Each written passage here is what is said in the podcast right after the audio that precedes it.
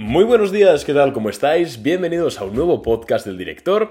Yo soy Arnaud Nogués y en el episodio de hoy vamos a estar hablando sobre el impacto de la divisa en nuestras operaciones cómo el tipo de cambio, en este caso yo soy europeo, entonces euro-dólar, puede afectar tanto para bien como para mal nuestras rentabilidades en bolsa y, por supuesto, y aquí viene lo importante del episodio, cómo podemos eh, evitar esto o mejorar esto o cuál debe ser nuestro planteamiento al respecto.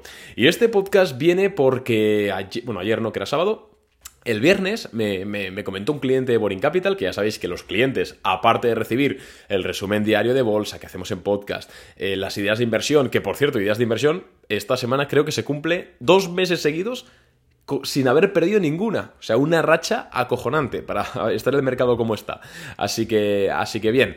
Entonces, eh, pues muy contento, ¿eh? Por, mi parte y por parte del equipo de Boring Capital, que lo estamos haciendo genial. Pues insisto, aparte de todo esto, los clientes pues también tienen mi Telegram personal y pueden escribirme como si fuese su amigo de toda la vida por WhatsApp, ¿vale?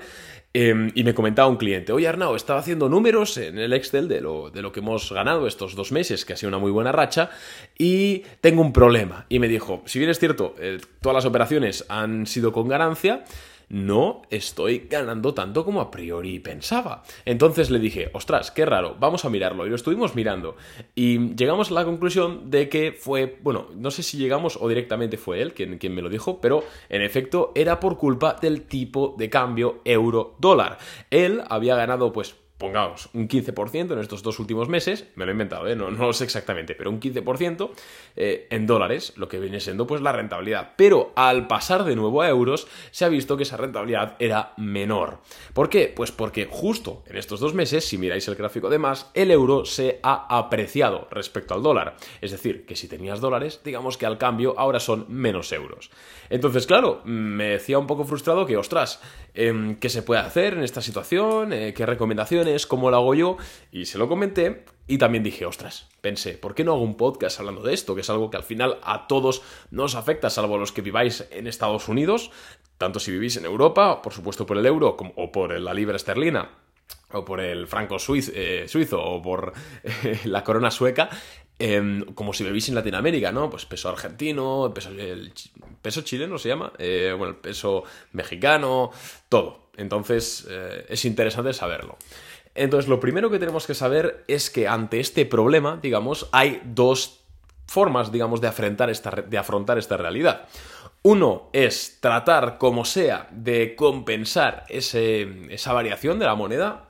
Yo sobre todo lo recomiendo esto para capitales grandes, para más de 10.000 dólares, y muchos fondos de inversión hacen esto, que básicamente es cubrir la divisa. Por ejemplo, si tú dices, vale, voy a invertir 10.000 euros en acciones de Apple que cotizan en el mercado estadounidense. Vale, y la voy a tener durante dos meses.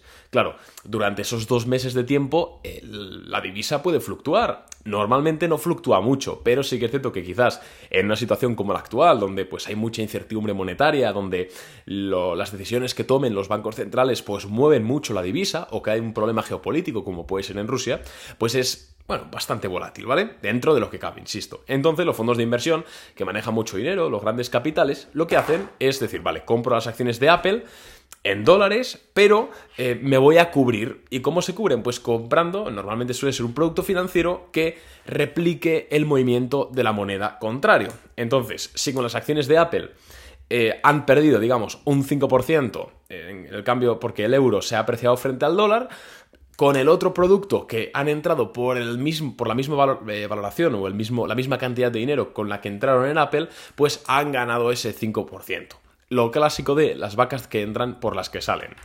Ese es uno de los planteamientos que más se ven, insisto, en inversores institucionales o en grandes patrimonios. Mi recomendación personal es que no, a no ser que tengáis mucho capital, ¿vale? No hagáis esto. ¿Por qué? Porque en primer lugar necesitáis estar muy encima, porque comprar derivados que os permitan cubrir estas operaciones no es moco de pavo. No es que sea muy complejo comprarlo, pero sí que necesitas tener un cierto background en finanzas y cierto conocimiento. Y aparte de esto, tienes que estar bastante al pendiente de comprarlo a la vez, venderlo a la vez, cuidado con que el broker con, lo que, con el que lo estás haciendo te ofrezca condiciones interesantes. Hay que tener cuidado, ¿vale? Hay mucha... No digo que sea una mala opción, de hecho, insisto, para grandes capitales es lo mejor, pero creo que para inversores retail, para inversores particulares, como puedes serlo tú o como puedo serlo yo, no es la mejor solución.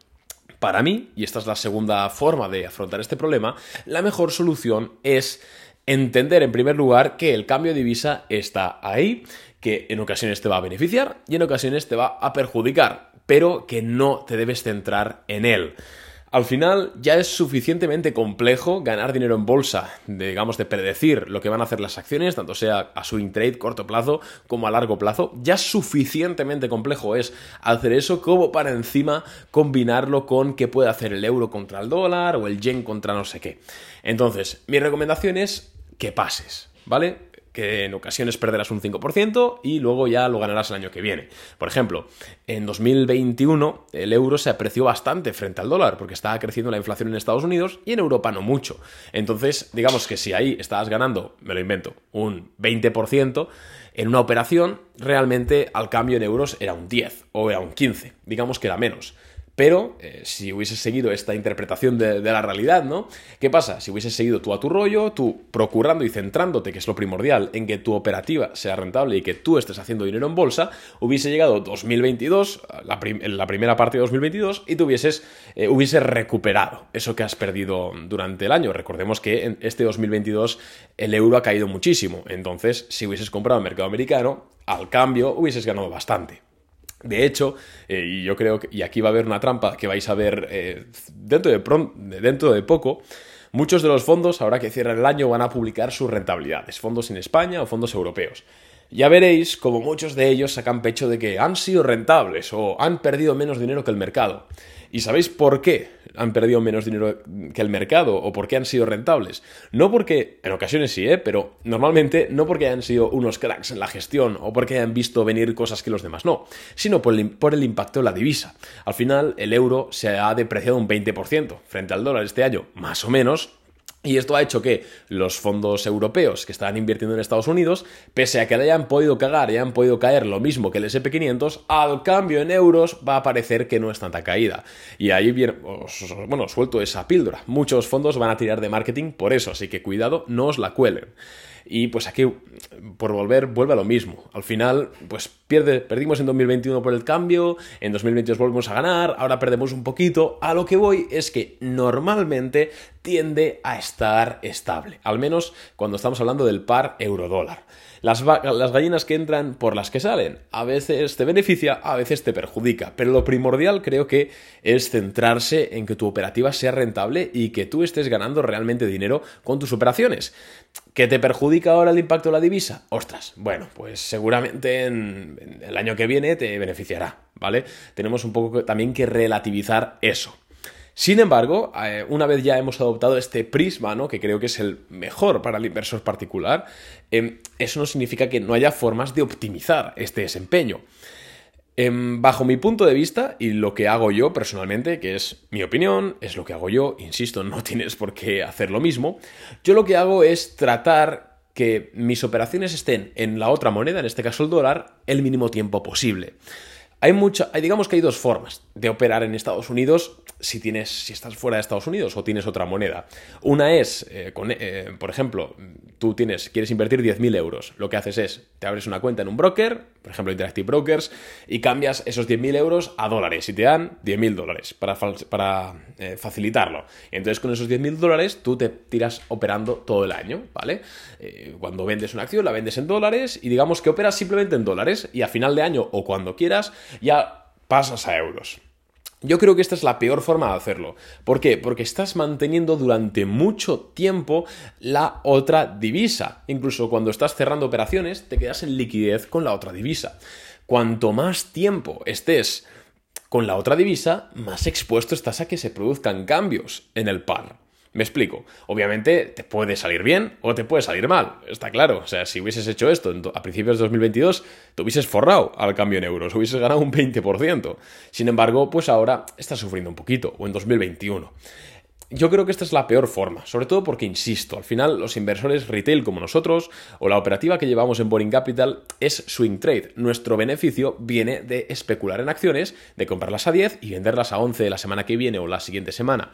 No viene de tratar de especular con la moneda, tal, porque además eh, es muy complejo. Es muy complejo porque es mucho más multifactorial que las acciones. Al final, el euro dólar no se mueve como se puede mover una acción porque hay un rumor o porque han presentado resultados. No, o sea, un euro, el par euro dólar se mueve por cosas importantes como pues, eh, cifras de inflación, em, posibles guerras, ¿no? conflictos geopolíticos. Es más complejo de adivinar, bajo mi punto de vista. Entonces, vale, me has dicho que esta forma, digamos, de cambiar a dólares y pegarnos operando en dólares no es la mejor. ¿Cuál es la mejor? Pues bajo mi punto de vista, la mejor es la que hago yo, por eso la hago. es em, cambiar todo el tiempo de divisa. Por ejemplo, quiero invertir 10.000 euros en acciones de Apple. Vale, y las quiero llevar a un swing trade con un plazo de dos semanas. Entonces lo que hago es compro las acciones de Apple, entonces mi broker lo que hace automáticamente es coger mis euros, los convierte a dólares y compra las acciones de Apple. Estoy durante esas dos semanas o tres o lo que dure la operación con las acciones de Apple, eh, obviamente en dólares porque no se puede cambiar, y cuando las quiero vender, lo vendo. ¡Pum! Y al venderlo no me lo quedo en dólares y para seguir operando, sino que lo vuelvo a cambiar a euros. De esta forma, obviamente te expones al cambio de divisa. Esto es eh, ley de vida, no te puedes escapar. Pero te expones durante solo dos semanas o tres semanas o lo que haya durado la operación. Estaremos de acuerdo en que es menos probable que el, el eurodólar fluctúe mucho en dos semanas que en un año o en dos, que hablábamos en el primer caso. Esta es la forma en la que yo opero.